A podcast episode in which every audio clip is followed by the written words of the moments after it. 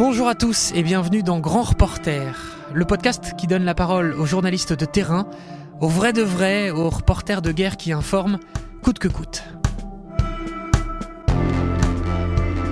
Les grands reporters, ce sont sans doute ceux qui sont le plus respectés dans le métier, par le grand public, mais aussi par la profession entre journalistes. Ils couvrent le monde entier, les guerres, la famine, les conflits, ils racontent les horreurs du monde, puis, et bah, puis ils rentrent chez eux, et la vie continue.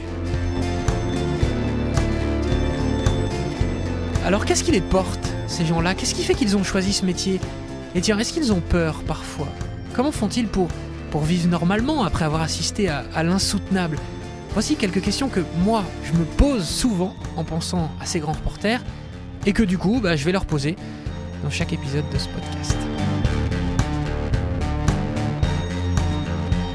Je m'appelle Benjamin Muller, je suis moi-même journaliste, mais, mais je suis bien loin de ces journalistes dont je parle. Je n'aurais jamais pu être grand reporter, je n'en ai ni le talent, ni le courage, ni plein d'autres choses. Bref, je n'aurais pas pu faire ce métier. En revanche, je les adore, les grands reporters. J'adore les écouter, raconter le, monde comme ils l'ont vu. Ils permettent toujours de mettre un peu en, en perspective ce que l'on croit savoir sur, je sais pas moi, sur tel pays, telle communauté, telle personne, etc., etc.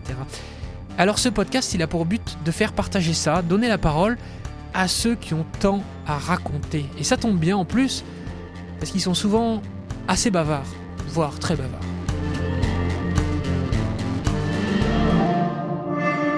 Premier grand reporter pour ce podcast. Comment aurais-je pu en choisir un autre? Nicolas Poincaré, considéré par beaucoup comme le meilleur de sa génération, il a tout couvert.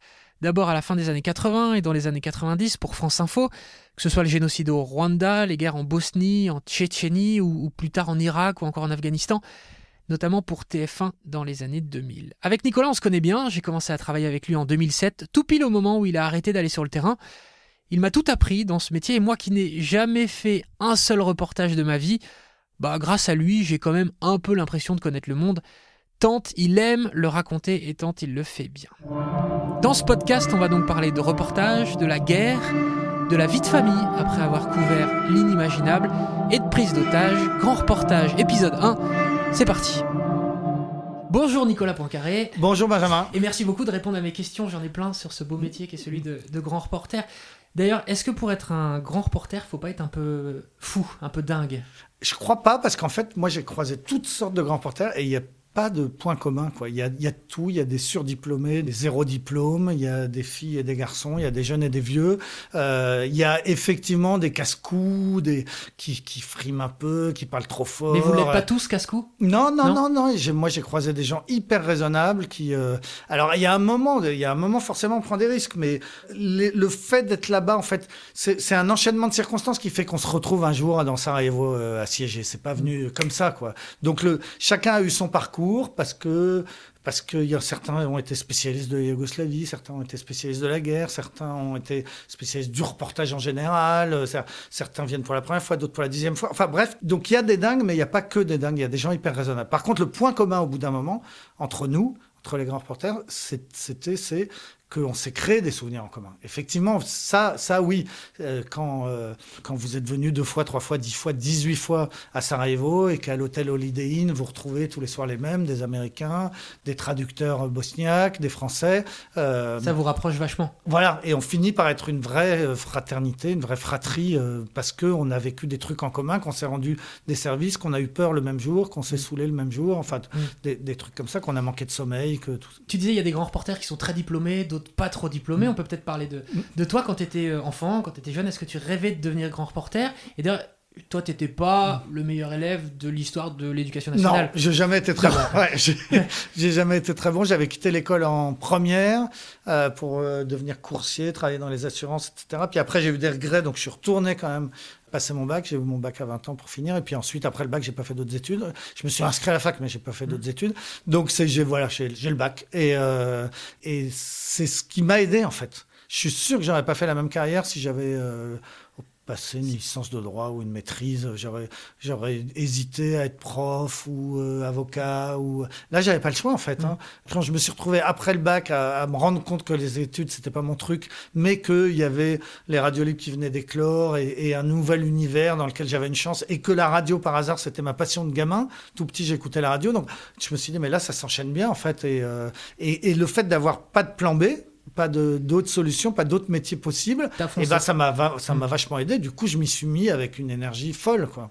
Et en plus, j'avais de l'énergie. En plus, j'aimais ça. Mm. Quand tu étais ado, tu rêvais de faire quoi? Quand tu étais enfant, tu avais un métier? Enfant, j'avais envie d'être ingénieur des, des, des, comment on dit, des eaux et forêts.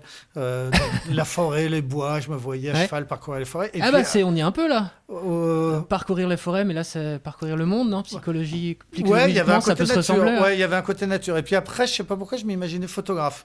Et là, je me suis acheté un premier appareil à, dos et je commençais à faire des photos et je m'imaginais photographe. J'étais très mauvais en fait, à vrai dire. Chaque fois que j'ai essayé de faire des photos de vraiment pour euh, quand j'étais tout seul dans un endroit que je me disais, tiens, j'arriverais peut-être à vendre mes photos, j'en ai jamais vendu une. Hein. Donc, euh, c'était, pas mon truc. Et puis, et puis euh, voilà, troisième truc, la radio.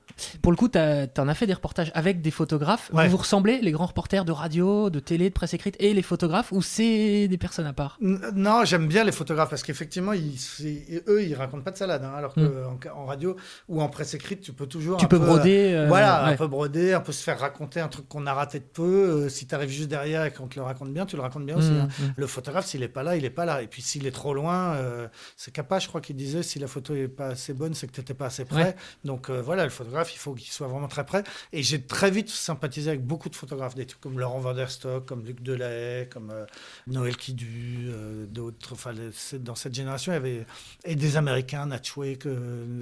Enfin voilà. C'est les plus casse-cou sur le terrain, les photographes bah, Forcément, ouais, ouais, forcément. Ils sont vraiment obligés d'aller. et puis ils se la racontent généralement pas, parce que de toute façon, c'est concret Hein. ils l'ont ou ils l'ont pas, la, hmm. plaque, comme ils disent, la photo. C'est-à-dire, si, si j'étais, s'ils étaient bien placés, ils l'ont. Euh, alors qu'en télé, en radio, en presse écrite, c'est plus ambigu. Hein. On, était là, on a la bonne histoire, mais bon, euh, c'est pas aussi net qu'en photo. En photo, tu l'as ou tu l'as hmm. pas, la photo. Et d'ailleurs, en parlant de. Ils se la hmm. racontent pas dans les, dans les grands reporters, j'imagine qu'il y en a quelques-uns que tu as dû croiser qui se la racontent un peu. Est-ce qu'il y a un peu de mépris pour le simple reporter venant de la communauté des grands reporters Non, non, non. Parfois, il y a un peu de mépris pour celui qui, euh, qui, prétend être venu alors qu'il n'est pas venu. Qu'à Sarajevo, il y avait une ou deux salades, des types qui restaient à Zagreb, à l'état-major de la Fort Pronu, et qui faisaient tous les soirs des papiers pour RFI en racontant Sarajevo comme s'ils y étaient, sauf qu'on mm. les avait jamais vus. Là, effectivement, il y a un petit peu de mépris, mais, mais euh, non, sinon, non, non, il n'y a pas cette notion de concours de grosses couilles. Quoi. Mm. Moi, je ne l'ai pas vu, en tout cas. Il y a pas, moi, je suis un vrai journaliste par rapport à toi qui reste à Paris, par exemple, et qui fait le salon de la foire à la saucisse Non, alors il y en a qui ont un peu la grosse tête. Il y a le côté le soir, si la journée a été très chaude, forcément, mais ça c'est un peu comme dans tous les mm. métiers, même les soldats entre eux, ça doit être la même chose. Si la journée était vraiment agitée, si on, si on s'est fait peur, bah, il, y a il y a un côté lâchage le soir, on picole un peu, on parle trop fort, on se la pète entre nous, mais mais, euh, pas, plus que pas plus. ouais, et pas en tout cas dans ma bouche, dans ma tête, jamais mm. accompagné d'un mépris pour d'autres qui mm. pratiquent d'autres formes de. Sans doute pas plus que les journalistes sportifs entre eux ou les journalistes culturels ouais, entre ouais, eux. Ouais, je pense que oui, les, journalistes cinéma à Cannes, ils se la pètent. Euh, les journalistes de foot à la Coupe du Monde, ils se la pètent. et, et les reporters en Irak, ils se la pètent. Alors toi, tu as commencé vraiment à travailler à, Radio France, à France mmh. Info. Euh, raconte-nous comment ça a commencé pour toi.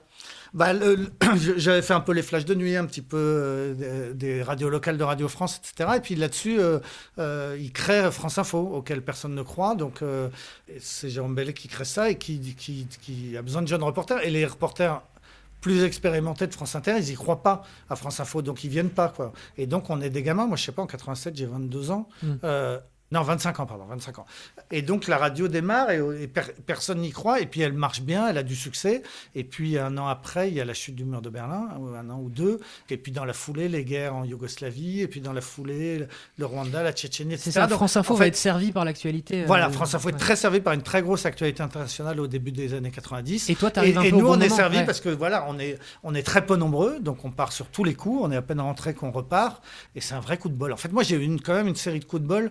Euh, Euh, quand je démarre, j'ai aucun diplôme, je sais rien faire, mais il y a l'explosion des radios libres. Mitterrand euh, libère la bande FM et donc il suffit d'aller frapper à la porte des radios associatives pour, être pris en stage et puis démarrer comme ça. Et puis ensuite, ça, ça c'est 81, 82. Et puis quelques années après, il y a France Info qui a aussi un super appel d'air au sein de Radio France. Et, euh, voilà comment, comment j'ai de la chance. Tu te positionnes à partir de quand, grand reporter? Très rapidement en fait. Parce Bah, qu'on imagine le grand reporter, le mec qui a 50 ans, qui a, qui a déjà parcouru la France aux quatre coins Toi, pas forcément, vu que Non, non, non. En très fait, euh, dans le- dès le début de France Info, je sais pas, 88, je pars déjà sur des trucs en Afrique. Il y avait eu des massacres entre Sénégalais et, et Mauritaniens. Et je vais à Nouakchott et à, et à Dakar. Et c'est mon premier truc un peu. De, personne s'en souvient. Donc, t'as mais- 23 ans. Ouais, euh, non, non, non, non. 87, j'ai 25. Donc j'ai 25-26 par T'as là. 25, Ouais. 26. Parce que la génération de journalistes qui ont aujourd'hui 25, 26, ils partent pas en Afrique faire des reportages comme ça. Ou alors, Si, si, si, si, ces dernières rare. années. En fait, moi, je crois beaucoup aux générations. Avant moi, il y a eu une génération euh, Beyrouth, où, c'est parce que cette guerre a duré longtemps et ils y ont beaucoup été. La plupart de ceux qui étaient à Beyrouth n'ont pas eu le courage de reprendre Sarajevo, parce que c'était Hmm. un conflit ethnique compliqué, dangereux, difficile à couvrir. Et souvent, ils, pff, ils sortaient de, Beyrouth, ils n'avaient pas envie de reprendre Sarajevo. Donc, il y a une génération Sarajevo à laquelle j'appartiens, qui va faire bon, toutes ces années. Et puis, il y a une génération euh, printemps arabe, Mm. des types qui, qui font Tunis, et puis dans le- dans l'enchaînement de Tunis, euh, le- euh, l'Égypte, la chute de- de- du régime en Égypte, et puis commence la Syrie, etc. Et puis la Libye dans la foulée, et donc avec des, des pa- des passages très très dangereux, Ah bah, la chute de Tripoli et tout, c'était vraiment... Et là, il y a des super jeunes, il y a des photographes qui sortent de nulle part et qui sont super jeunes, et il y a une génération printemps arabe, donc qui démarre dans les années 2000... euh, 2010, 2011, quoi. Et si, si, si, il y a encore Mhm. aujourd'hui des, des, euh, des jeunes, Des qui, jeunes, qui peuvent, ouais, euh, qui peuvent et même encore avant, au moment du 11 septembre, quand ça quand il y a tout de suite la, la- la riposte américaine sur la- l'Afghanistan, en Afghanistan, on voit débarquer des gamins. Hmm. Il y a des gamins. À Mazar-e Sharif, il y a un type qui, va, qui sort de nulle part. Il sort de L'Oréal. Il s'emmerde comme euh, jeune étudiant du- qui sort d'une école de commerce, qui est en stage à L'Oréal. Il s'emmerde. Il prend un appareil photo. Il part et il va faire à Mazar-e Sharif un scoop mondial et vendre Hmm. ses images à tout le monde. Non, non. Il y a, c'est- il y a encore aujourd'hui des, des histoires de, de- de gamins qui partent. Ce métier continue de Mhm. beaucoup attirer. On imagine ce métier comme un métier de sacrifice. En tout cas, moi, je l'imagine comme ça. Est-ce que toi, tu l'as vécu comme ça, notamment euh, tes pères de famille Comment tu vivais quand tu avais 27, 28, 29, 30 ans et que tu partais comme ça pendant un petit moment euh, C'était, j'imagine, douloureux. Mais ouais, mais en même temps, je me posais aucune question parce que encore une fois, je savais rien faire d'autre. Et Mm. donc, j'avais démarré dans la radio. J'étais déjà super content qu'on Mm. m'ait pris dans une radio euh, locale. Ensuite, euh, j'arrive à France Info. J'étais super content. Ensuite, France Info m'envoie à l'étranger. J'étais super content. En fait, j'étais toujours super content. je m'a- je m'attendais à rien. Et, et- et encore une fois, j'avais, je me sentais légitime pour rien d'autre. J'avais pas, j'a- j'avais pas envie d'être chef. J'avais pas envie d'être présentateur. J'avais en- envie pour rien au monde de faire autre chose que de la radio et du reportage. Je pensais que je ferais ça toute ma vie. En fait, bon, j'ai fini par faire du studio, mais je pensais que je ferais ça toute ma vie. Et donc, euh, c'était non, c'était pas vraiment des sacrifices. Euh, Mm. Il y, a, il y a des fois où il y a eu des, des enchaînements un peu vraiment très douloureux, qui étaient douloureux. Je l'ai appris après, éventuellement pour mes enfants, pour mon ex-femme. Effectivement, bah, ça a fini par euh, foutre en l'air un peu une vie de famille et un couple, mais comme là, bon, comme c'est Comme pas- beaucoup de couples. comme beaucoup ouais, il n'y a pas besoin d'être grand reporter. non, pour, euh, mais il y a quand même beaucoup de grands reporters qui divorcent. J'en connais, j'en connais quand même pas un seul qui soit resté marié jusqu'au bout. Mais, Mm. mais euh, oui, non, mais, mais pour moi, c'était pas des sacrifices. Mm. Quoi. Il, y avait, il y a eu des télescopages, mais pas des sacrifices. Je me suis jamais senti. ça- non, non, je me suis jamais plaint en tout cas. Mm.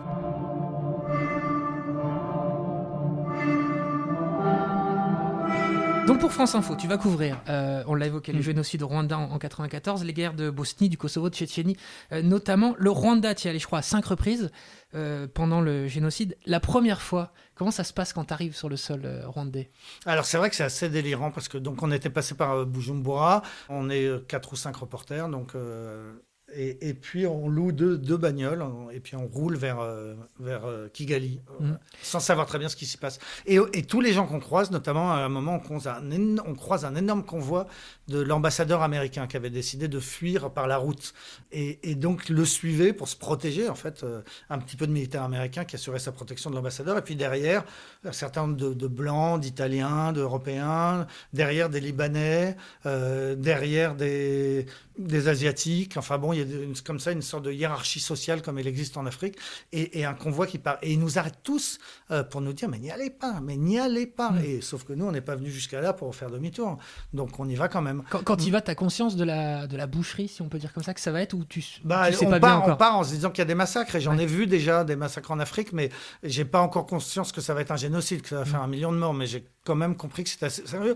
notamment en croisant tous ces gens qui nous disent n'y allez pas, n'y allez pas. Quoi. Et alors en arrivant à l'entrée de, de, de Juste la question bête, Mm. mais à aucun moment tu te dis ils ont raison, je vais faire demi-tour. Ça te traverse pas l'esprit Que s'ils Bah te non. disent tous c'est dangereux? Bah non, parce que sinon, c'est pas, ça serait complètement absurde d'arriver jusqu'à là pour se dire Ouais. euh, n'y En allez fait, pas. non, quoi. ouais. Et puis alors en plus, il se trouve que en l'occurrence, là, je suis dans une voiture avec Luc Delahaye, qui est un des plus tarés que j'ai jamais rencontré, qui a jamais eu peur. En tout cas, il le cache bien. Et, et Renaud Girard, dont on parlait tout à l'heure, le normalien énarque, là, qui a jamais eu peur de sa vie non plus. Donc euh, bon, là, de toute façon, on est trois dans la voiture. Je vais quand même pas euh, Faire demi-tour. ouais. faire demi-tour. ouais. Mm. Et on arrive à l'entrée de, de Kigali et il y a une petite barrière, donc des, des gamins qui ont, qui ont mis euh, un bout de bois en travers de la route posé sur des bidons de- d'essence. Et il, il arrive et moi je suis au volant de la première des deux voitures. Ouais. Et le, le- le gamin me fait ouvrir la fenêtre et il me braque avec son arc et une flèche. Un arc, euh, de- de- et il me met la flèche dans le cou en fait. Quoi. Et son arc, il est pas terrible, mais bon, à bout portant, s'il lâche son bras, euh, Ouais. je pense quand même que la flèche me traverse le cou.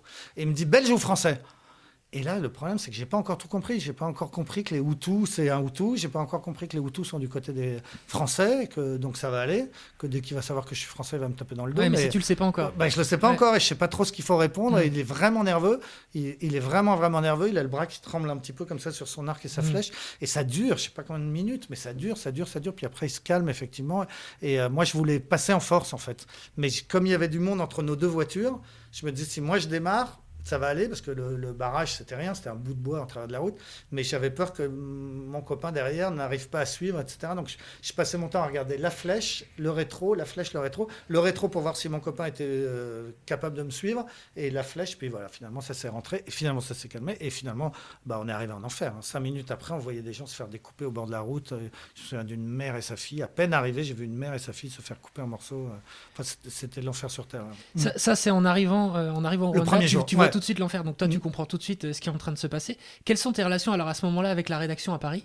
Comment tu fais pour toi le, le raconter au mieux, avoir la place nécessaire euh, Alors, sur, sur l'antenne de France Là, sur ce, sur ce voyage-là, ça se passe bien parce que c'est à la une de l'actualité à Paris. Parce qu'il y a notamment l'évacuation. Parce qu'en même temps que j'arrive, l'armée française arrive en avion et euh, fait une opération qui s'appelait l'opération Amaryllis et qui consiste à évacuer tous les, tous les blancs. Ouais. Euh, C'était pas compliqué. Vous, t'es blanc, tu montes dans l'avion. T'es pas blanc, tu montes pas dans l'avion. Et donc, on a laissé sur place, mais alors, ça, je l'ai appris qu'après. Le personnel Tutsi de l'ambassade, le personnel Tutsi de, du Centre culturel français. Enfin, ça n'a pas été très, très brillant. Mais du coup, pour répondre à ta question sur comment ça se passe avec la rédaction, ça se passe bien parce que la rédaction, elle est très très avide. C'est à la une de l'actualité et moi, je suis au milieu du truc. Donc euh, voilà, j'appelle, je suis pris en ouverture, en direct, aussi long que je veux.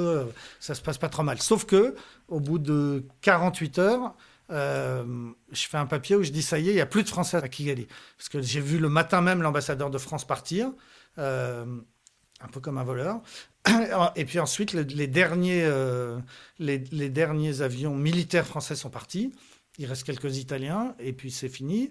Et donc je dis il n'y a plus de Français, alors qu'en fait il reste quelques journalistes français, mais je ne nous compte pas dans Oui, l'histoire. oui. Je veux dire, il n'y a plus de ressortissants français. Et, euh, et donc il y a une, une directrice générale à Radio France qui, qui dit mais qu'est-ce que c'est que ces conneries?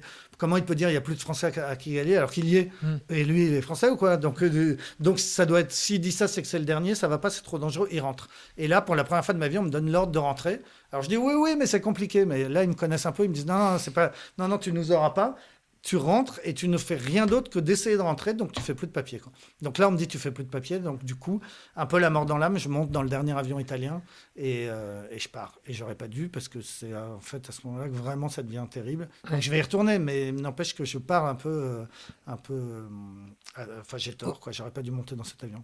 au, moment où, au moment où les choses euh, Ouais, deviennent terribles, je me vois. Ouais, de- deviennent terribles. Euh, tu retournes à cinq reprises? Ouais. On, on s'habitue à, à couvrir ce genre d'actualité euh, Non, non, non, ça reste, non, non, Ouais. ça reste complètement un truc exceptionnel, hors norme, comparable à, à rien d'autre. J'y retourne pas très longtemps après, et là, on va du côté du FPR, c'est-à-dire de l'armée Tutsi qui avance et qui, dé- qui, qui découvre le génocide. Et qui, donc, quand elle avance, les, les Tutsis sont morts, donc on découvre des cadavres et des cadavres et des cadavres. On finit par rouler dessus, parce qu'au début, quand vous voyez un cadavre au milieu de la route, vous le contournez, puis 2, 3, 4, 10 à la fin, on roulait sur les cadavres. Et puis les populations Hutus, donc qui ont commis le génocide, fuient cette, cette Mm. armée Tutsi. Donc on- en fait, on, on avance et on, on- sur des territoires complètement déserts, complètement déserts, mais euh, peuplés uniquement de cadavres qui puent. Et, euh, et enfin, c'est un, un reportage complètement euh, dantesque, exceptionnel. Et non, on s'habitue pas. à ça, Ouais. on s'habitue pas. Je me souviens d'un reportages qui commence par Kigali, capitale mondiale de la machette, Ouais, ça c'est le premier, ouais, la- la- au moment du, du premier séjour. qui ouais. je crois avait marqué euh, beaucoup de monde à ce moment-là. Vous, vous n'étiez pas nombreux, euh, journalistes français. Sur Non, non, non, on n'était pas nombreux, puis c'était vraiment ça. On découvrait que non seulement Mm. c'était des massacres, mais c'était des massacres à la machette. Et effectivement, ils se tuaient tous. euh, après, le génocide s'est fait aussi avec des armes, des trucs, etc. Mais enfin, c'est quand même un génocide qui s'est fait eh, essentiellement à l'arme blanche. hein. Un million de personnes en 100 jours, euh, c'est c'est monstrueux à la, à la machette. Le fameux hôtel où logeaient beaucoup de blancs, Mhm. d'ailleurs, qui, qui a fait un film, d'ailleurs, le nom m'échappe. Toi, tu l'as vu Hôtel Rwanda, il s'appelle Hôtel Rwanda, Ouais, le- Et, le, et le vrai, le vrai nom de l'hôtel, c'est Hôtel des Mille Collines. Ouais. Hôtel des Mille Collines. Mhm. Toi, tu l'as vu cet hôtel? C'était quoi la situation vraiment au, au pire moment du génocide dans cet hôtel? Eh ben, c'est que en fait, il était bien placé. Donc, euh, il y avait quelques casques bleus qui montaient la garde devant, et puis quelques diplomates et quelques journalistes qui s'étaient installés. Et du coup, énormément de Tutsis s'y sont réfugiés, quoi. Mm. Et, euh, et donc protégés par on sait pas quoi. En fait, les Hutus qui euh, ils tuaient devant l'hôtel. hein. Ils ont tué au centre culturel français qui était juste euh, au carrefour. Ils ont tué euh, tout autour, mais va savoir pourquoi. Il parce était un que peu préservé Oui, parce que dans leur esprit, c'était le plus bel hôtel du pays, parce qu'il y avait deux casques bleus devant. Enfin bon. Après, il y a eu la même chose au Méridien, un petit peu plus loin, où je logeais aussi. Donc, c'est devenu un lieu de refuge pour les Tutsis. Donc, ils étaient euh, 10 par chambre. Bah, 10 par chambre, les chiottes sont bouchées. Mm. Donc, ça pue la merde. Mm. Donc, euh, les gens vont se laver dans la piscine. Donc, la piscine est dégueulasse. Donc, il n'y a plus rien à bouffer. Donc, très vite, c'était devenu. euh, en fait, c'était un camp de réfugiés dans un hôtel de luxe. Mm. Mais, mais au bout de quelques jours, c'était un camp de réfugiés. Mm. Et puis, l'histoire du film, qui est l'histoire vraie, c'est que euh, bah, tous les Blancs se sont barrés. Ouais. Au bout de 3-4 Et au jours. moment où ils partent tous, il n'y a plus personne pour protéger les, les Tutsis qui sont. Qui aurait pu, Ouais. du coup, c'est vrai qu'il y a ces scènes où les gens se barrent. Alors moi, moi je m'étais barré pour l'aéroport un peu avant et j'arrivais plus à revenir à l'hôtel parce que j'étais coincé à l'aéroport. Mm. Donc, donc le- le- la scène finale où les derniers blancs s'en vont, je l'ai pas vue, mais, mais je l'ai vue après au Méridien ou ailleurs, Mm. etc. Et, et tu, tu te barrais, les blancs se barraient en se disant si ça se trouve dans un quart d'heure ils viennent Mm. et ils tuent tout le monde parce que ça se passait comme ça. Du centre culturel français, dès que les blancs sont partis, il y avait quelques réfugiés Tutsis, ils se sont fait tuer aussi. Donc quand les blancs partaient, les Tutsis se faisaient tuer. Mais là, en, en l'occurrence, aux Mille Collines, jusqu'au bout, les gens ont réussi à peu près à, à- à résister. Ils n'ont jamais osé rentrer dans l'hôtel des Mille Collines grâce à quelques bleus super, euh, quelques casques bleus super courageux Mm. des Sénégalais. Euh, toi, t'aurais pu y passer au Rwanda ou parce que t'étais blanc, tu te sentais euh, protégé? Il y a eu cette scène du début avec la flèche. Ouais. Mais à part ça, tu t'es senti protégé? Bah oui, en fait, on a vite compris que les tueurs, ils nous aimaient bien. C'est Ouais. ça qui était monstrueux. hein. Et c'est ça aussi qui a fait qu'au début de l'opération turquoise, on était super mal à l'aise parce que les, les- les soldats français débarquaient et ils étaient applaudis par les tueurs. Ils comprenaient pas ce qui, mais ils disaient c'est qui les méchants, c'est qui les pas. Parce que en plus, les soldats de l'opération turquoise, on leur avait dit que les méchants c'était le FPR, Mm. c'était les Tutsis. Les Tutsis, ouais. Et ils arrivaient et ils voyaient l'inverse. Ils voyaient des gens se faire massacrer, c'était c'était les Tutsis, et les gens qui massacraient, c'était des Hutus. Et donc toi, là, ton Mm. boulot, c'est de hurler non, vous vous gourez, les gars, à l'antenne et aussi en voyant les, les militaires? Les deux, ouais, ouais, Ouais. ouais. ouais, les deux, ça m'est arrivé de leur dire, mais il fallait pas hurler trop fort parce que sinon c'était pas très efficace. fallait mieux leur dire gentiment. fallait mieux leur dire gentiment. Attendez, je crois Mm. que là vous avez pas tout compris, mais ils l'ont, ils l'ont compris, hein, les mecs de Turquoise, ils l'ont compris assez vite euh, sans nous. Et moi à la radio, oui, c'était de gueuler, de dire, Mm. surtout quand on me laissait l'espace, parce que ça dépendait des fois. Il y a des fois où le, le Rwanda était à la une et des fois où il l'était pas, etc. Mais quand il était à la une et qu'on me laissait l'espace, oui, là, là ça m'est arrivé de, de, de- de faire des papiers sur un ton que j'ai utilisé dans aucun autre Mm. reportage, avec beaucoup plus d'émotion, Mm. de, de, de cris, ouais, de cris. Presque dans le témoignage. Ouais, ouais. À quel point ça t'a changé euh, ce que t'as vu au Rwanda? Bah, c'est curieux, pas vraiment. En fait, on rentre, on est quand même le même. hein. Mm. On rentre et puis on retrouve sa vie franc-parisienne, sa vie euh, avec ses enfants, euh, un entourage qui n'a pas envie d'entendre parler de ça. Une fois, deux fois par politesse, ils écoutent deux histoires, mais Mm. on va pas. euh, Raconter le détail non. des horreurs. Et en fait, c'est alors on, on peut en parler entre nous, tous ceux qui y étaient, et on se revoit, etc. Moi, il y a un type comme Patrick de Saint-Exupéry qui était pour le Figaro. Je le revois de temps en temps, et chaque fois qu'on se revoit, on reprend la conversation. Ah, encore aujourd'hui? Ah ouais, ouais, Ouais. encore aujourd'hui, on a déjeuné ensemble il n'y a pas très longtemps. euh, euh, on, a- on reprend la conversation là où on l'a laissé et on continue et on dit mais Anya- Tu dis que ça Oshishi- pas tant que ça changé, mais en revanche, euh, marqué, ça, c'est, ça reste. Ouais, oui, présent. oui, c'est Ouais. ça. Ouais. Marqué, oui, marqué, oui, changer, euh, non, je crois qu'on reste quand même le même. Et la différence entre un reportage comme le Rwanda et la plupart des autres, c'est que le temps n'efface rien, quoi, sur un génocide. Le temps, au contraire, au contraire, aujourd'hui, en 2020, j'en parle avec plus de passion et j'ai plus encore envie de convaincre que c'était un truc monstrueux, essayer de comprendre moi-même, essayer d'en parler. Le, le, le temps n'efface pas, alors que Sarajevo, ça passe, quoi. Sarajevo, moi, je sais que c'était un drame hein, pour les habitants, c'était un siège, etc. Mais, mais on oublie, mm. quoi. Le, Rwanda, j'ai rien oublié. Je me souviens de tout, de tout, du nom des gens, de... et, je pense que jusqu'à, ouais, jusqu'à. T'as pas envie d'y retourner un jour Si, ben, j'y suis retourné. Hein. J'y suis retourné deux, trois fois après. En, euh, en, tant que journaliste. oui, j'ai fait des reportages mm. sur 10 ans après, sur 15 ans après, sur 20 ans après, et, j'ai retrouvé des gens, j'ai retrouvé des enfants qui étaient devenus grands, etc. Mais, euh, mais oui, oui, oui. Puis aujourd'hui, c'est un pays qui, curieusement, euh, économiquement, va très bien. Donc, mm. oui, il faudrait que j'aille voir et que euh, effectivement arrêter de parler du génocide, voir comment un pays s'en remet. Ouais. Parce que comme, comme, comme tous les pays d'Afrique, c'est un pays jeune et qu'on est déjà plus de 25 ans après, bah, tous les gens de, de, moins de 25 ans, ils se souviennent de rien. Mm. Quoi, hein. C'est, alors que pour moi, le Rwanda, c'est le génocide, mais bah, pour, la moitié de la population, euh, ils ne l'ont pas connu. Quoi. Mm. Euh, tu disais Sarajevo, tu as réussi à, à, passer à autre mm. chose, entre guillemets. En revanche, là, tu as, as plus risqué ta vie. Parce que là, il n'y avait pas du tout du fait que tu sois blanc ou pas, ça changeait absolument rien que ce soit d'ailleurs Sarajevo, la Bosnie ou même plus tard l'Irak, etc. Euh, il y a des moments où, où tu te dis, je suis là, passé pas très loin. Oui, oui, oui, oui. Bah, Sarajevo, chaque fois qu'on sortait de l'hôtel, on prenait un risque. Hein. C'était, euh, c'était, il y avait cette fameuse avenue là qu'on appelait Sniper Alley et qui, comme son nom l'indique, était snipée. Mm. Donc, euh, on n'avait pas de voiture blindée, contrairement à d'autres médias. Il faut raconter Sniper mm. Alley, c'est vraiment au sens où le mec qui mettait un pied dehors, euh, il pouvait potentiellement prendre une balle, quoi. Oui, oui, c'était une grande avenue qui va du centre-ville jusqu'à l'aéroport, en gros, hein, qui est très très longue, hein, et puis qu'on était obligé de prendre parce que le, ce qu'on appelait le PTT Building, qui était l'endroit où on envoyait nos, nos, nos papiers, le seul téléphone qui marchait en gros, qui permettait d'appeler l'étranger. Il était à la poste, qui était à l'autre bout de cette avenue. Et, euh, et, puis les casques bleus étaient là-bas aussi. Enfin, il y avait plein de raisons d'y aller. Et, et donc, euh, sur les côtés, sur le côté gauche, quand on allait sur l'aéroport, il y avait des, des c'était, les Serbes, quoi. Donc, en gros, à chaque carrefour, il y avait des snipers qui étaient planqués, souvent allongés sur un, sur un lit, avec un trou dans le mur en face d'eux, et puis qui tiraient euh, mm. sur les voitures éventuellement, quoi. Donc, on roulait comme des malades, mm. ce qui était, euh, on roulait comme des malades, souvent, et même l'hiver, même quand c'était de la neige. Et puis, à chaque carrefour, euh, on, on, savait qu'on pouvait s'en prendre une, quoi. Tu sais, et alors, donc, après, on s'habitue, hein, parce que on se faisait pas tirer dessus non plus à tous les carrefours. Hein, C'était pas la roulette russe.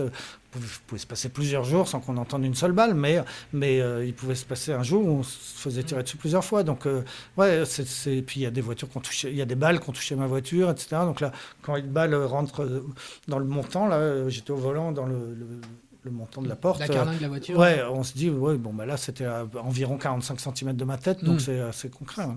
c'est assez concret. Moi, à titre personnel, je serais hmm. resté à l'hôtel, bien planqué. Là, là aussi, toi, à aucun moment, tu dis, euh, je sais pas, tu te lèves pas le matin en disant, tiens, mauvaise intuition aujourd'hui, je le sens pas, je reste. Je reste... Non, non, non, non, il a pas ça. À tout petit peu, à tout petit peu, ça m'est arrivé sur la longueur, pas au début, parce qu'au début, on est porté par le truc, de, de, de mesurer le, le bénéfice-risque, de se dire, attends, là, je sors pourquoi là? Euh, À Paris, ils en ont plus rien à faire. Euh, il y a des grosses grèves là. C'est un cas, ah un cas de figure qui est arrivé. J'étais là-bas pendant des grosses grèves. Ils prennent mes papiers du bout des doigts. Je sais même pas s'ils les diffusent vraiment. Euh, c'est donc ça m'est arrivé une fois ou deux euh, après le déjeuner de me dire sieste ou reportage. Bon bah sieste. Moins mais, mais tu le fais une fois, deux fois et puis après tu te dis c'est pas la peine d'être à Sarajevo non plus pour faire la sieste. Donc mm. non, c'est quand même assez exceptionnel. Mais ça m'est peut-être arrivé une fois ou deux de me dire oh, cet après-midi, non. Non. Mm, Est-ce que l'adrénaline que ça mm. procure, on devient un peu accro mm. à ça? Euh, ouais, alors ouais, je sais pas si c'est vraiment de l'adrénaline, c'est c'est les, les, histoires de d'amitié en fait, plus que mais oui, d'avoir partagé avec un copain cette, cette, cette amitié, ce risque. Ça, devient tes frères, non J'imagine. Un peu, voilà, c'est ça, ouais. Avec comme dans toutes les familles, hein, des embrouilles, des, des, des, des, types qui, qui bon, des, du, conneries, des sales histoires. Mais, mais oui, oui, oui. Moi, c'est vrai que mes, amis, encore aujourd'hui, mes amis, euh, c'est mes amis des années reportage.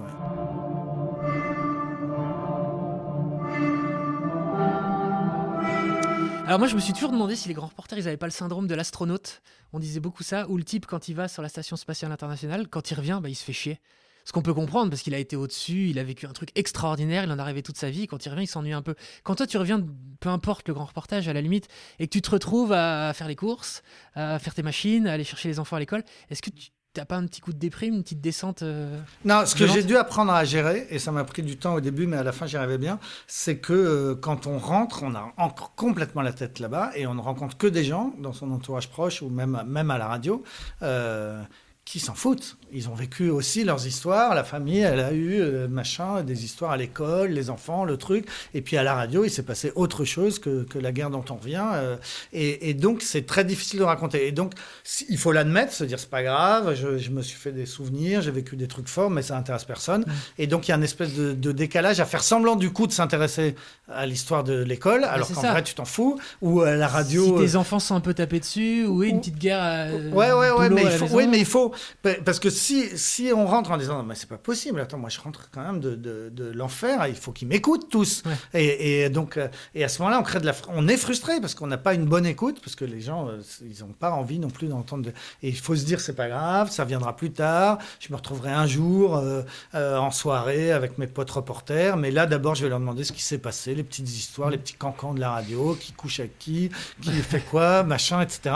Et, et donc ce, ce, ce décalage, une fois qu'on l'a admis, euh, ça va mieux. Mais les premières fois où je suis rentré, j'étais effectivement extrêmement frustré et surpris du fait que, bah non, j'étais pas au centre du mm. monde. Alors que pour moi, je revenais du centre du monde. Je revenais effectivement de la planète, euh, de, de, de, la, station spatiale. De la station spatiale. Et je comprenais pas que ça intéresse pas plus les gens que ça, quoi. Une fois que je l'ai compris, après, euh, après, ça va mieux. Et est-ce qu'on s'ennuie? Non, non, non, non. moi, ça m'est vraiment arrivé de faire des, des décalages complets, donc de rentrer bah, un, matin, je pars de Sarajevo et il y avait de la neige et tout. On se fait tirer dessus. On part vraiment très très tôt, vers 4 h du mat, pour essayer de prendre un premier avion qui décolle vers 7 h pour Ancône. Ancône, j'ai une correspondance assez rapide. Enfin bref, à la mi-journée, je suis chez moi. quoi. J'arrive et mon fils me saute dessus. Il me dit c'est trop injuste. Les autres CP, il était en CP, donc l'autre CP de son école était allé à Disneyland et pas lui. Et j'avais pas enlevé mon manteau, hein, j'avais pas posé mon sac. quoi. Et je lui dis bah viens, on va, bah viens, on y va. Il me dit Ah, de te foutre de ma gueule. Euh, il croyait que je me moquais. J'ai dit Non, viens, on y va. quoi. Et je me suis pas changé. Je suis parti. Et tu te retrouves à Disney une heure après Voilà, une heure et demie après, j'étais dans les attractions. Donc, euh, en gros, à 7 h du match, je me faisais tirer dessus sur la route de l'aéroport. Et à 14h30, je devais être dans une attraction à Disneyland.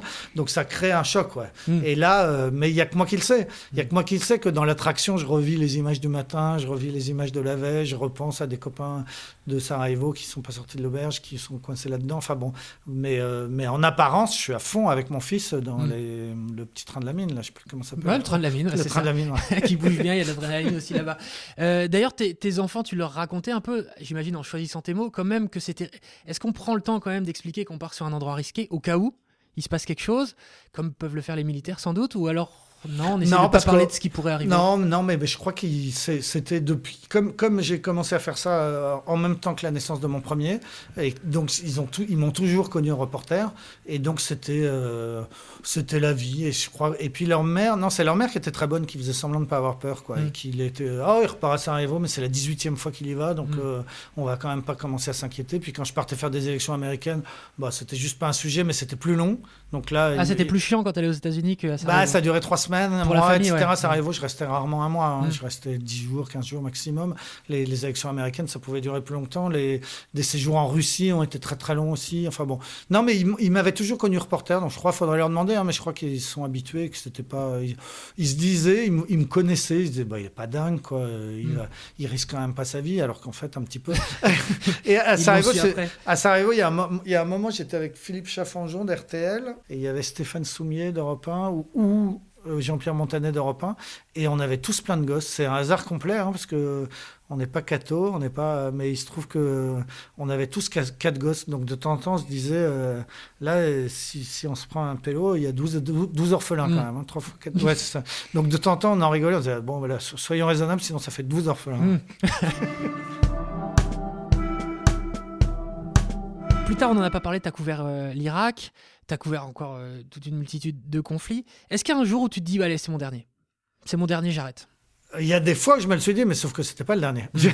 Il y a une fois très précise où je me souviens, j'étais en, pour la radio encore en, en Centrafrique, à Bangui, il y avait une mutinerie. De, de, de et puis, euh, je suis sorti de l'aéroport parce qu'on était coincé dedans, qu'on pouvait rien faire. Et euh, on est sorti en mob, en fait, avec un, un, un copain d'RFI. On s'est mis à l'arrière de deux mobilettes et puis on s'est fait balancé des pierres dessus dès la sortie de l'aéroport. Ça s'est mis à tirer au premier carrefour. Les types en mob nous ont fait descendre et nous ont laissé au milieu du carrefour. On a été pris par des, militaires armés qui arrivaient, mais on savait pas de quel camp ils étaient. En fait, c'était des mutins. Ils nous ont pris. Il y en a un qui venait de se faire arracher la main par je sais pas quoi. Donc, il était à côté de moi à l'arrière de la voiture avec son moignon qui pissait le sang, là. Et puis, on est arrivé et les mecs nous ont dit, mais vous êtes fous de venir, les mutins, parce qu'ils étaient en guerre contre la France, en fait. Les Français venaient à la télé de tuer six d'entre eux et nous, on débarquait comme des, comme des fleurs dans leur QG.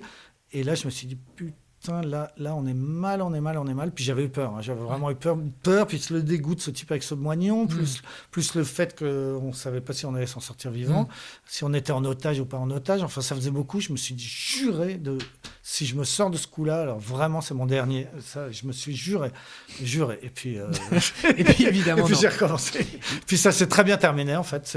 Les mutins sont devenus hyper sympas. J'étais le seul dans leur QG, donc pendant deux jours, j'étais le seul à raconter ce qui se passait mm. dans Bangui, alors que tous les autres journalistes étaient coincés sans info à l'aéroport.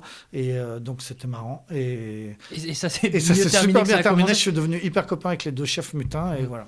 Euh, être otage, c'est pas la crainte un peu de tous les grands reporters? Bah Alors, ça l'est devenu vachement aujourd'hui, parce qu'effectivement, il y a plein d'endroits, notamment en Syrie, je pense, où on peut plus. Euh, il y a quelques années, moins. Moi, ça m'est arrivé qu'une seule fois, c'était à Jolo, aux Philippines. Il y avait une bande armée qui, qui s'est affiliée à Al-Qaïda par la suite, mais qui s'appelait euh, les Abu Sayyaf et qui avait pris en otage une dizaine de plongeurs, de touristes. Donc, il y avait des Allemands, des Finlandais, des Français.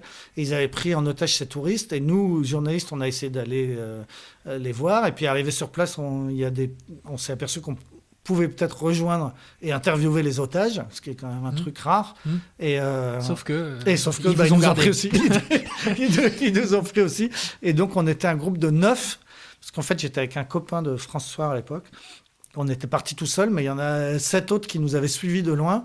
Euh, et qui se sont retrouvés avec nous. Et donc, on s'est retrouvé neuf otages et on est resté euh, en slip parce qu'ils nous avaient mis en slip. Euh, ils nous avaient piqué tout le reste les alliances, les cartes bleues, les nagras, les caméras, l'argent, tout.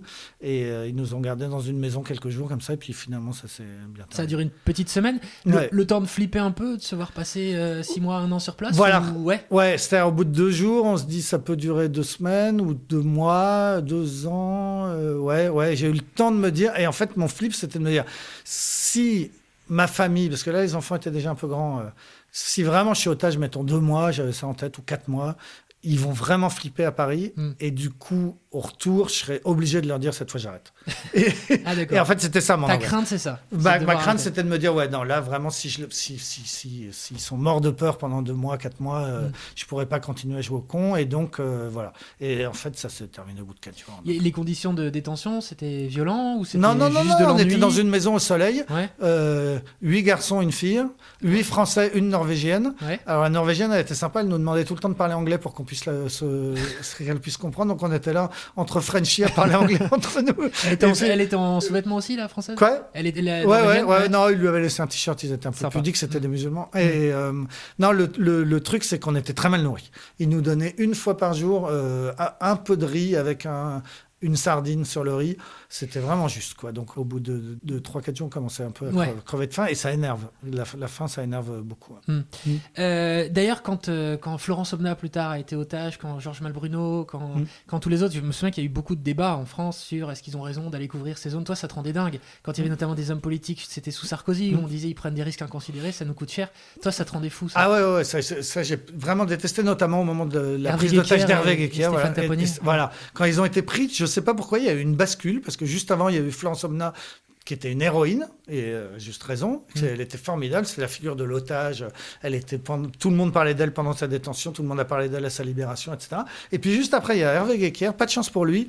Là, d'un seul coup, ça devient le con, le mec qui a risqué sa vie, c'est bien fait pour sa gueule, des Français sont morts à cause de lui, ce qui est faux. Et j'ai pas compris cette bascule. Et alors, ça venait effectivement de, de l'entourage de Nicolas Sarkozy, du général Georges Lin, celui qui s'occupe de Notre-Dame aujourd'hui, qui, qui, a été le premier à dire qu'on avait dépensé des fortunes. Et mais ce qui m'a encore plus énervé, c'est qu'il y a des journalistes qui répétaient ça, et y compris des journalistes que j'ai vus à Sarajevo, qui prenaient des risques sur Sniper Alley et qui quelques années après, alors que Hervé Gekker avait juste fait la même chose. C'était en Afghanistan. Hein. Oui, oui, oui, c'était en Afghanistan. Ouais. C'était pas des risques plus inconsidérés que toi t'as pu prendre en Non, c'était les mêmes, ouais. c'était les mêmes que tout le monde. Mm. simplement, il était parti pour faire un magazine pour euh, France 3 Ouais, pour France 3. euh, Pièce à conviction. Et, euh, et il voulait faire un truc sur les Français. Et en fait, ce que, ce que faisaient les Français à ce moment-là, à cet endroit-là, ça n'avait aucun intérêt. Donc il l'avait pas son magazine. Il, avait beau. euh, donc il s'est dit, bah il faut que j'aille un peu plus loin. Les Français construisaient une route. Il s'est dit, je peux pas rester avec les Français qui construisent leur bout de route. Là, il faut que j'aille voir ce qu'en disent les Afghans, quoi. Et donc les Français lui ont dit, euh, c'est pas raisonnable. Mais ça, les militaires tout le temps, hein, ça arrive eux. tous les jours. Ils nous disaient, vous devriez pas prendre Sniper Alley. Mais oui, mais on prenait Sniper Alley quand même. Sinon, c'était pas la peine de venir. Et donc lui, il, a, il est allé filmer, voir les Afghans et il s'est fait choper tout de suite. Mais ça aurait pu arriver à n'importe quel autre. Et c'était, c'était logique qu'il le fasse. Et il y avait, il y avait, enfin bon. Donc ça, oui, oui. Quand on dit, euh, quand on dit, euh, c'est bien fait pour eux, ils prennent trop de risques, ça m'énerve. Ça, ça, on- ouais, Puis ça ça oublie, la base, vraiment. ça oublie la base de ce métier qui est quand même d'informer, de, de raconter au monde ce qui se passe, qui est comme la, la base. Euh, Hervé Guéquière, quand il, quand il revient, quand il sort au bout d'un an, si je dis 18 mois. au bout de 18 mois, Mm, mm. il arrive à Paris et il vient déjeuner avec toi. Parce que vous êtes, euh, vous êtes amis de- depuis toujours. Le lendemain, Il- ouais. ouais, Ouais, le, le lendemain, il- tu le retrouves dans quel état, ton ami? Et ben en fait, ce- il allait bien, hein. et euh, c'était vachement rigolo parce que il- moi j'avais très envie de savoir euh, comment il- ça s'était passé Ouais. et tout, et lui il avait très envie de savoir ce qui s'était passé en France pendant un an et demi. Alors par moment il n'avait pas eu de radio, et puis par moment il avait eu des radios, et donc les grands événements il les avait. Il voyait vaguement. Il, euh, il- il voyait tout ce qui s'était passé en 18 mois. J'avais rien à lui apprendre sur le fond. Quoi, hein. En plus, ce- à, à ce moment précis, on était en pleine affaire hein. À New York, euh, c'était le moment de pire. Mais ça, bon, il. Et, et- non, ce qu'il n'avait pas, c'est le dessous des cartes. Donc, c'était une conversation euh, longue, longue, longue qui a duré la journée. hein, parce que je crois qu'il est venu déjeuner euh, vers. Non, il est venu pour une interview vers 10 h du matin et il est reparti à 17 h, un truc comme ça. Et donc, on, on a parlé pendant 8 heures. Et donc, lui- moi, je lui disais, mais alors, raconte, raconte, raconte. Et il me racontait des conditions de détention qui, par moments, étaient vraiment, vraiment dures. Surtout une solitude absolue. hein. Une- personne lui parlait. Quoi. Mm. Il était, on lui jetait euh, comme un chien un petit peu de bouffe une fois par jour. Et personne lui parlait. Il n'avait pas de radio, il n'avait rien. Donc, une solitude totale on peut devenir dingue. Et à l'inverse, lui, il voulait savoir le dessous des cartes. Il voulait savoir, mais alors, euh, Nicolas Demorand, il a quitté France Inter pour Europe 1. Mais qu'est-ce qui lui est passé pour la tête? Mais alors, et il a fait de bonnes audiences quand il est venu à Europe 1. Mais C'était, c'était, il voulait, euh, voilà, les, il voulait se remettre à la page tout de suite. tout- ouais, ouais, Ouais. il voulait nos petites histoires euh, parisiennes, encore une fois, de qui bosse qui, qui couche avec qui. Et ça, on peut compter sur toi pour avoir ces, ces infos. Aujourd'hui, Hervé Guéquière qui est décédé Ouais. euh, de, de toute autre chose, d'une maladie.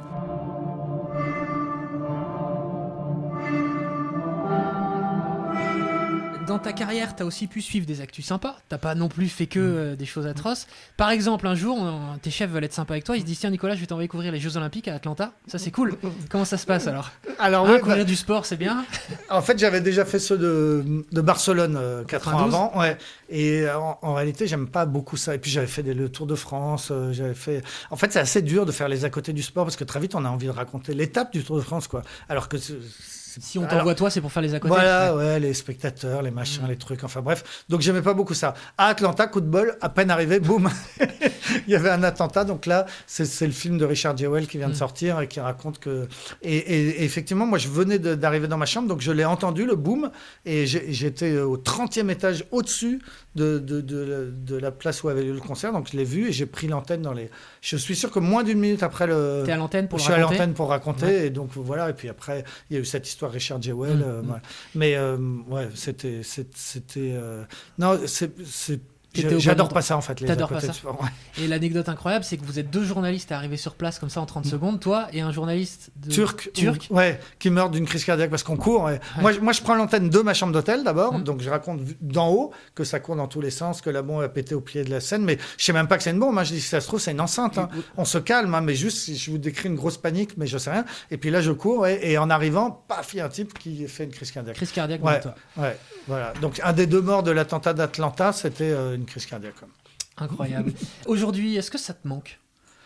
Pas, pas, pas vraiment, parce que moi j'ai toujours dit que je ferais que ça. Et puis un jour, euh, Qu'est-ce qui s'est passé? Je sais plus. Un jour, je suis passé de la radio à la télé parce que Pour 7 à 8, ouais. Ouais, pour 7 à 8, parce que c'était la logique de faire des, des, des, reportages un peu plus longs. Parce qu'à la radio, c'est une minute, hein, alors, mm. ou deux ou trois, mais bon, pas plus. Là, à la télé, on pouvait faire 20 minutes à 7 à 8, et puis ça se passait bien. Mais au bout d'un moment, quand même, on a tourné en rond, parce que c'était TF1, parce que.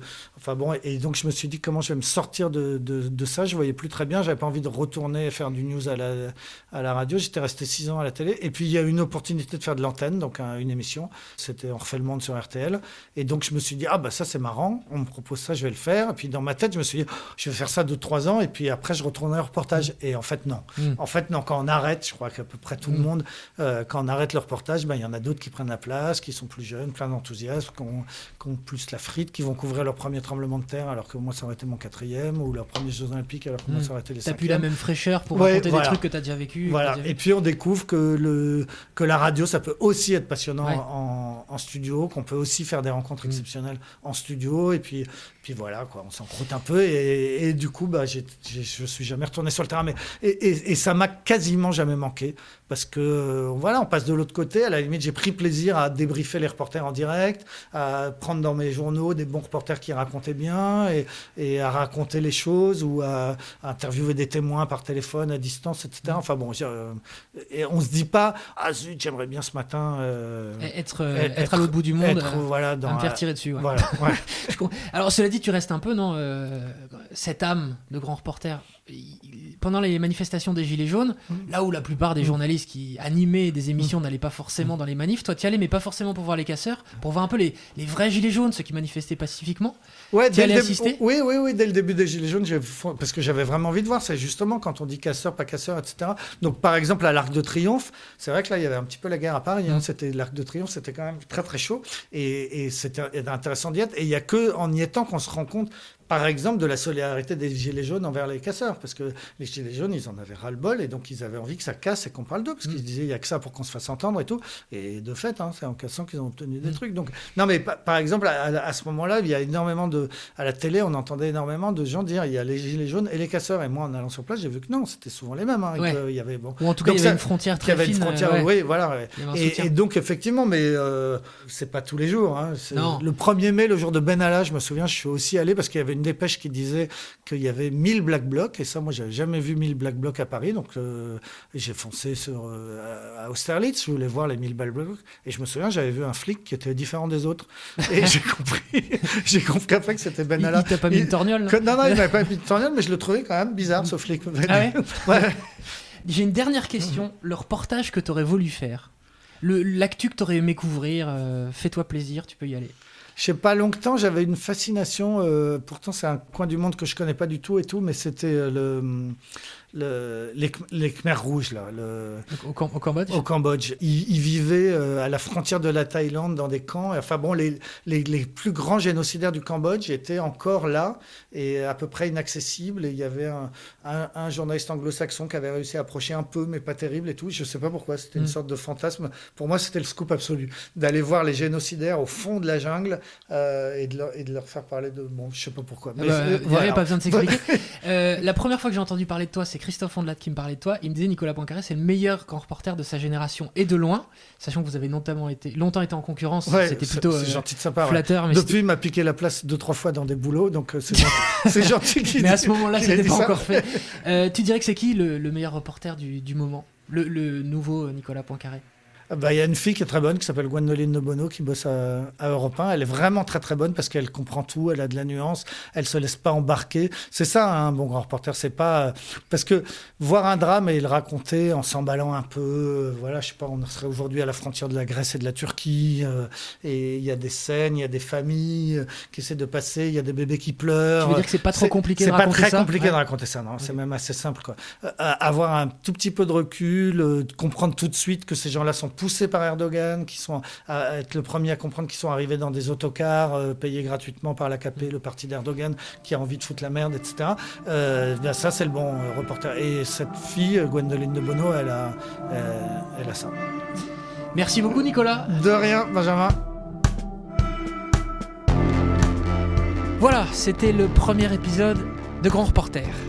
Merci à Nicolas Poincaré d'avoir joué le jeu. Nicolas que vous pouvez retrouver le matin sur RMC à 7h50 et également sur ses réseaux sociaux et sur Twitter notamment. Grand Reporter est un podcast produit par la SMEC avec Vincent Gérard et moi-même. La musique est signée Raphaël Pelletier.